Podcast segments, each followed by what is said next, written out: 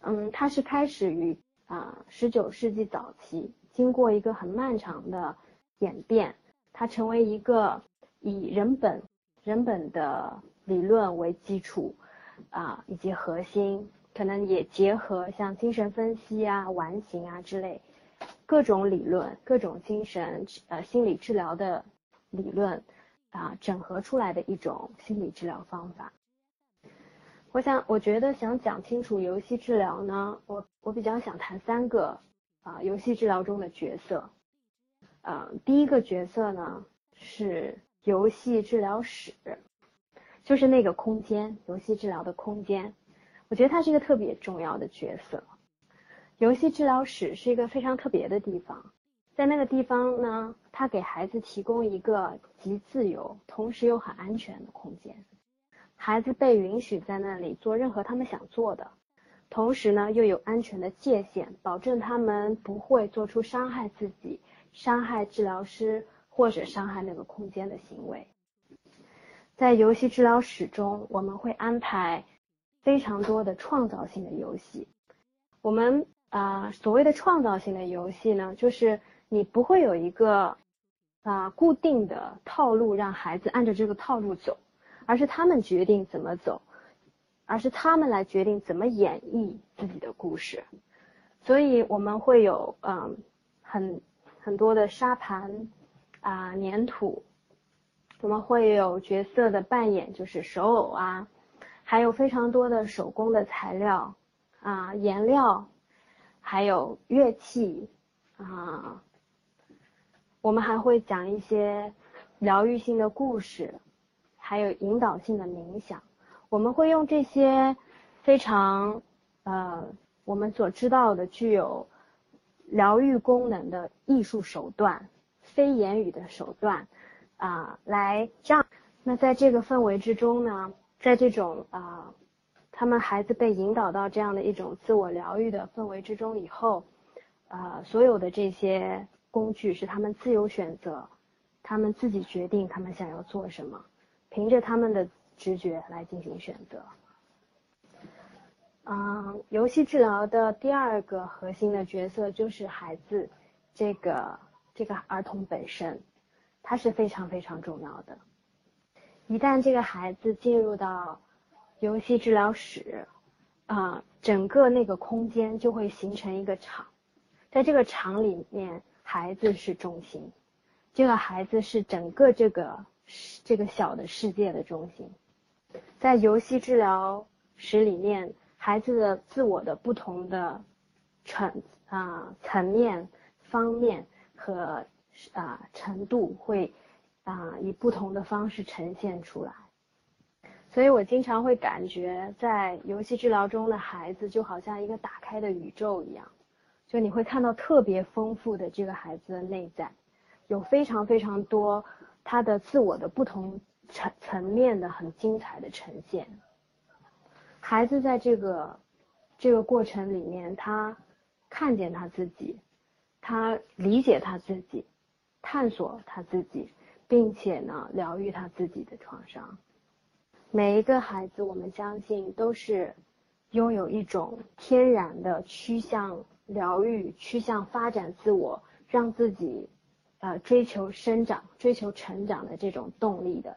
就好像这个自然界中所有的种子，都有一种破土而出的，你知道挣脱这个土地的束缚，长出嫩芽，然后向着太阳不停生长的动力的。我们相信孩子这种天然的动力是不需要人为的去加给他的，每个孩子都有，只要提供给他合适的环境。提供给他一个安全的氛围，每个孩子的这种最啊这种生长力、这种生命力，是他最好的、最天然的疗愈力量。那游戏治疗的第三个角色呢，就是游戏治疗师。嗯，我觉得游戏治疗师呢，又可以被比喻成不一样的存在。我觉得游戏治疗师第一个比喻呢，就是它是一个容器。啊，有很多孩子他进入游戏治疗的时候，其实是有非常多不安全的。那游戏游戏治疗师有这个责任，像一个安全的容器一样去承载孩子的这些不安全，让孩子的这些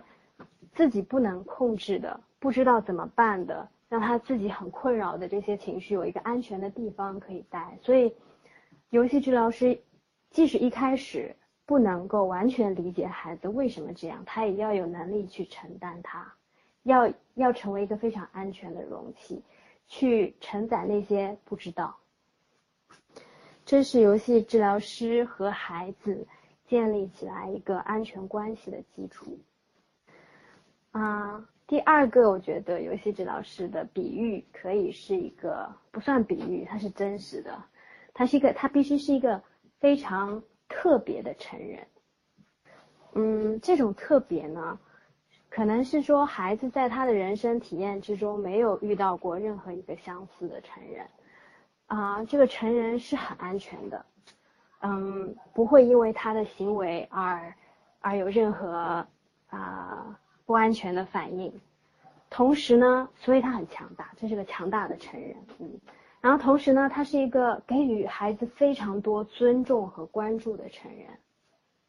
他很尊重孩子所有的表现，他不会去评价孩子，同时他又非常能够啊看见孩子，关注他。在游戏治疗可能一般四十五分钟左右的设定之中，游戏治疗师给孩子的这种关注是非常集中而且密集的。可能孩子在他的一生当中从来不会有这么强强大程度的关注，所以在游戏治疗室里面，游戏治疗师。对孩子来讲是非常特别的，游戏治疗师可以看见孩子的每一个行动，并且做出合适的回应。那游戏治疗师还有一个啊，让孩子觉得很特别的地方，就是游戏治疗师会和孩子有一种很特殊的交流方式。因为一个受到专业培训的游戏治疗师，我们会有在专业培训之下所训练的一种。呃，交流，这种交流的方式会让，嗯，孩子和这个治疗师之间形成形成一个很特殊的关系，这种关系可能在普通的环境之下是非常难以实现的。这种自我呢，会导致孩子的过程受，呃，自己的自愈的过程受阻，会成为孩子自愈的一个障碍，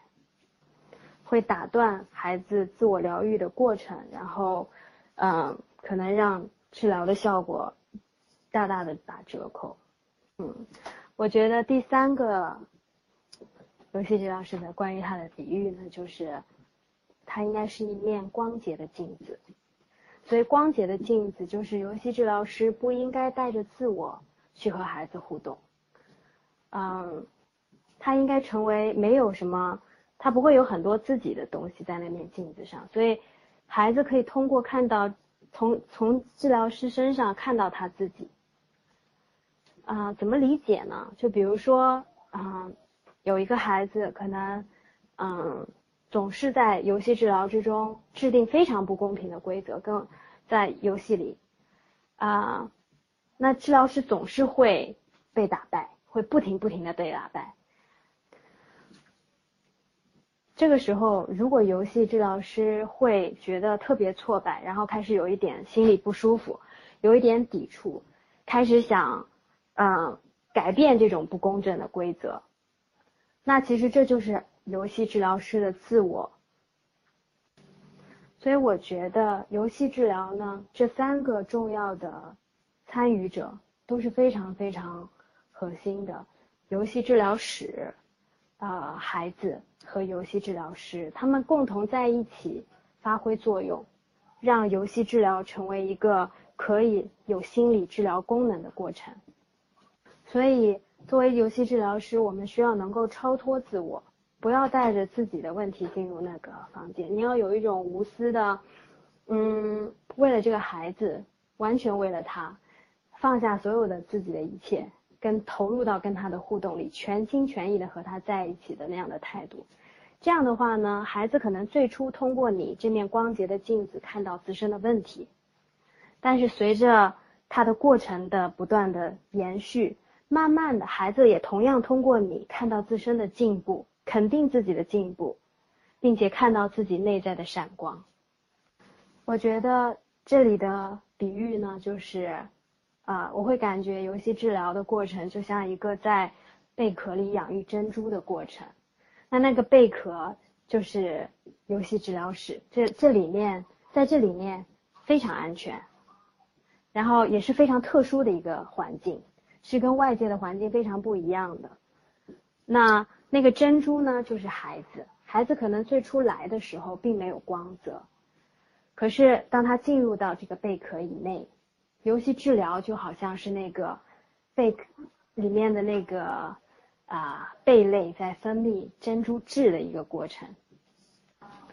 它是一个在一个化学，好像一个化学变化之中，从发生质变的过程。所以可能一开始孩子只是没有光泽的一个石头。但是通过游戏治疗的过程呢，他慢慢会打磨出光彩，他会成为一个拥有光彩的人，会发掘出自己内在的宝藏。那我现在觉得就可以呃比较自然的过渡到第三个主题了啊，今天的第三个主题呢就是为什么我们会需要游戏治疗？所以啊，游戏治疗是。有可以有各种定义的，但对我来讲，我会觉得它真的就是那样一种很动态的，呃，充满了化学反应的一种，嗯，一种充满了那种改变的力量的神奇的过程。为了讲清楚这个主题呢，因为我们本身是看不见的，看不见人，也看不见东西，所以我会讲一些比喻。那这些比喻呢，啊，其实不恰当，可是还是一样，我觉得。需要我们需要有一个理解的话，如果有一些画面感会更好。所以我觉得我想讲的第一个比喻呢是啊，我们大脑的一个对于一个大脑的理解。啊，在我们的脑神经研研究的领域里，我们逐渐意识到，其实大脑呢是一个进化的产物。所以虽然看起来脑是一个整体，但其实它是分阶段进化出来的。那我现在希望可以，就大家可以想象一根竹签儿，啊，然后有三个水果。第一个水果呢是一个小樱桃，然后这是第一个要串到这个竹签上的水果。这个水果象征什么呢？我这个小樱桃象征什么呢？它就象征着我们最原始的那个大脑，我们的脑干的部分。我们也可以叫它爬行动物脑。那这个脑呢？它最原始，但也非常最有力量。它是一个生存脑，所以我们的呼吸呀、心跳啊、啊我们的冷暖的感觉啊、我们吃饭饥饿啊这些，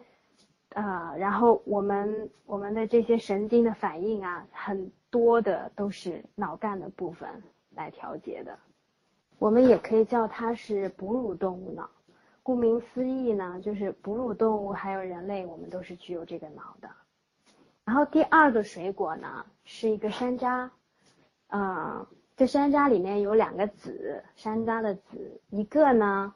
啊，我我希望它们两个象征两个东西，一个象征着杏仁核，还有一个象征着海马体，啊，这个是我们的啊第二个脑，象征我们第二个脑就是情感脑。这个脑里面有很多的情绪，我们体验情绪主要是这个脑。我们高兴也好，生气也好，恐惧也好，愤怒也好，都是这个脑。这个脑感觉，并且在这个脑里记忆。所以海马体是长程记忆的，它可以记住我们非常多的情绪。那第三个水果呢，是最大的一个啊，我觉得可以是苹果。那这个苹果呢，是在最上面的一个，啊，也是最晚进化出来的一个。它是我们人类的高级脑，也就是我们的理智脑。你也可以说它是大脑皮层，它是在大脑之中所占比例最大的，但它却是发展最晚的。所以这是我希望大家可以在脑子里的有的一个形象，就是这三个水果串出来的一个糖葫芦。另一个比喻也是非常重要的一个一个画面，就是嗯，我们在啊。出生以后呢，其实我们的大脑有非常非常活跃的脑电反应。那这种脑电反应，我我觉得可以大家想象成就是好像漫天的烟花，有很多不同的烟花都在空中同时绽放，有非常非常多各种形状也好，各种颜色的也好，都在拼命的绽放。那我们的成长过程呢，就是我们从零岁一直到三岁左右，我们大脑发生什么事情呢？就是这个烟花开始有一些烟花非常稳定，就一直放这个烟花，所以呃这种形状、这种颜色，在这个地点放的烟花会会会变得非常频繁，所以这个烟花就变成稳定的一个一个一个一个项目，但是有很多烟花呢。别的烟花，因为它啊慢慢就淡淡漠了，就很少放，所以所以渐渐渐渐就消失了，就看起来就像没有了一样。但是呢，不是说只有那些啊旧的烟花只有淡掉这个，也会有不断的有新的新的款式的新的颜色的在新的烟花在新的地点出现。但整体的过程呢是呃稳定的烟花变得稳定，越来越稳定，然后。一些不太常用的烟花就慢慢消失了，所以整体来讲，我们的这种脑电的活性其实是降低的。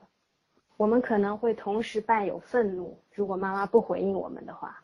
那讲了这两个比喻以后呢，就想讲，呃，我们成长到底是怎样的一个过程？就好像一个孩子，一个很小的小婴儿，然后他刚出生以后，呃，特别需要妈妈的哺乳，他饿了他就哭。饿了的反应是脑干里面的感觉，那脑脑脑干里面有了这种感觉以后，就会向我们的杏仁体发出一个情绪的信号，所以呃脑干一旦觉得呃饿了，这是一个我需要的一个我我我现在需要生命，我现在需要生命的补给，所以我们的大脑会开始分泌肾上腺素，这样的让我们变得啊呃兴奋的激素。因为这是关于生死的，这是生死攸关的事情，所以我们要让自己兴奋起来，哭得更大声，去寻找妈妈。然后我们同时的杏仁体就会有一种啊焦虑的一些感觉出现，我们会，嗯，会伴。那如果这个时候呢是有一个特别啊，就是关怀的妈妈，那她肯定很快就过来啦，就会给孩子哺乳啊，啊，那孩子就会觉得啊好开心，好开心啊。生命的那个威胁马上就下降了，所以大脑会开始分泌像五羟色胺这种降低焦虑的、降低焦虑的激素，然后这种啊吃到自己想吃的愉悦感觉，以及口腔这个部分非常美好的刺激，妈妈啊舒缓的心跳声、轻柔的爱抚，就会有很多这种愉悦的、愉悦的信号被传到杏仁体里面。那这些情绪呢，就会被呃海马体记下来，海马体就会记得啊这些情感体验，所以我们就可以想象这样的一种体验，就好像放的那个烟花一样。如果经常出现，如果这种妈妈经常来安抚的体验经常出现，那这个孩子的这个这个地方经就经常有烟花放，不停的就是放这种好的烟花，然后这个孩子经常觉得很愉快。那这个这个电回路就会变得非常强大。那也有的啊，孩子可能会遇到不一样的状况。有一些母亲呢，可能是因为呃啊自己特别的忙，可能要托给一些别的人来带这个孩子，比如说托给阿姨来带。也可能是因为看了一些书，然后书上说孩子要定时哺乳，不能随时随地的喂奶的，要不然养成坏习惯。所以，当孩子哭闹的时候呢，妈妈没什么，就是没有及时给他回应。那这个时候，孩子的，啊，孩子在他饥饿的生死交关的时候呢，他的他的脑干就分泌大量的让他感到焦虑的激素，然后这种应激的状态呢会持续下去，没有办法得到及时安抚，那会有新的情绪产生，他开始从愤怒到非常愤怒。到恐惧，觉得自己快死了，然后到非常深刻的悲伤，可能渐渐他的哭声是，可能他随着他的力气的流逝，他慢慢的哭声就小了。可是呢，那并不是说他好了，反而是说他他所有的这些坏的情绪都体验到了，然后他的那种强烈的生命没有办法得到保障的呃感觉，已经埋下了伏笔。而同样的，就是可能在表面上这个婴儿看起来没什么，就没有什么不同的，但随着他们长大呢，就会看到不一样。那第一个婴儿，因为他积累了非常多愉悦的体验，愉悦的这些呃快乐体验，并且经常觉得自己很安全，不会感觉自己生命受到威胁。安全的孩子更喜欢探索，而且因为他的愉悦感很多，所以很多事情都可以让他开心。那可能他看到一个新阿姨，这个新阿姨看到他就想逗他。那这个孩子觉得很安全，他就会觉得，哎，这个阿姨也挺好玩的，看看妈妈也在旁边，没关系，那我就可以跟着阿姨玩一下。哇，阿姨好开心，这个小孩喜欢我。然后呢，就他就给这个孩子更多爱抚，这个孩子就会觉得自己更棒。哎呀，这个世界果然是很爱我的，所以这些美好的体验又会得到积累。而那个不安全的孩子呢，因为他有非常多坏的体验，他经常会，他不太容易觉得自己自己是安全的。所以可能一个陌生人非常容易让他觉得非常恐怖，然后他就会大哭。那这个这个他的大哭，对这个这个阿姨来讲是一种拒绝，所以这个阿姨就远离了。那这个阿姨不会让他感觉到这个世界的欢迎，所以可能又会累积啊，让这个小孩觉得这个孩子觉得我是不被这个世界所喜欢的，一些坏的体验又会进一步的累积。所以，我们很多长程性的问题，比如说孩子的一些呃注意力缺乏呀，呃，其实很都是因为很很强的焦虑情绪自己不能排解，或者是有一些孩子适应不良，非常严重的适应不良，嗯，有一些孩子可能会特别呃有非常强的这种分离焦虑等等。很多的这种长程的发展性的问题，都跟这些早期的情感的积累有关系。但其实探索这些根由，常常跟我们早期的这些人生的生命体验相关。那随着我们的进一步发展，啊，我们的大脑皮层会进一步的发展。可是早期的经验呢，因为在那个时期，我们的体验还没有语言表，还没有办法用语言来说出来。所以呢，我们根本就没有办法把这些痛苦讲得清楚。我们只是觉得有一些人好像生活挺容易的，就是总是挺开心的，然后做什么事也比较容易成功。而另一些人呢，很容易就会胆怯，嗯，很容易就会丧失力量，很容易害怕，然后很容易自我放弃，会觉得哎呀，也不知道为什么，怎么人就差别这么大。常常因为我们啊。就是脑干以及我们的情感脑，其实发育的或者说呃成熟的要比大脑的皮层要早，所以我们会有的时候会觉得很奇怪，自己也不是不懂道理，孩子也不是不懂道理，但是呢，就是不就是不能按照对的来做。其实这个很深层的原因，就是因为当我们的大脑收到一些信号，这些信号呢。激激发了我们内在的一些不安全感，然后可能同时会激发我们我们的呃杏仁核或者海马体中一些坏的情绪的时候，啊，因为这些这些是涉及我们安不安全的问题，所以我们会优先用我们本能的方式来处理它，我们就会会会生气，会暴怒，想要捍卫自己，或者有的时候我们会想逃避，希望赶紧离开这种这种痛苦的体验。不想面对这个困难，有的时候可能我们会啊假装什么感觉都没有，所以有一些家长会说自己可能不停的讲孩子，然后孩子在旁边就玩手机，就像听不见一样。其实并不是孩子听不见，它只是一种应激的应激的反应，它只是它只是把你隔离出去来避免痛苦感受。所以这个时候就一旦我们进入了这种应激的状态，一旦有什么东西触发我们的不安全感。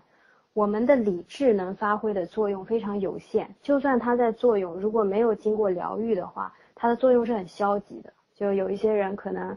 呃，明明感觉非常不安全，但用自己的理智强行要自己保持安全，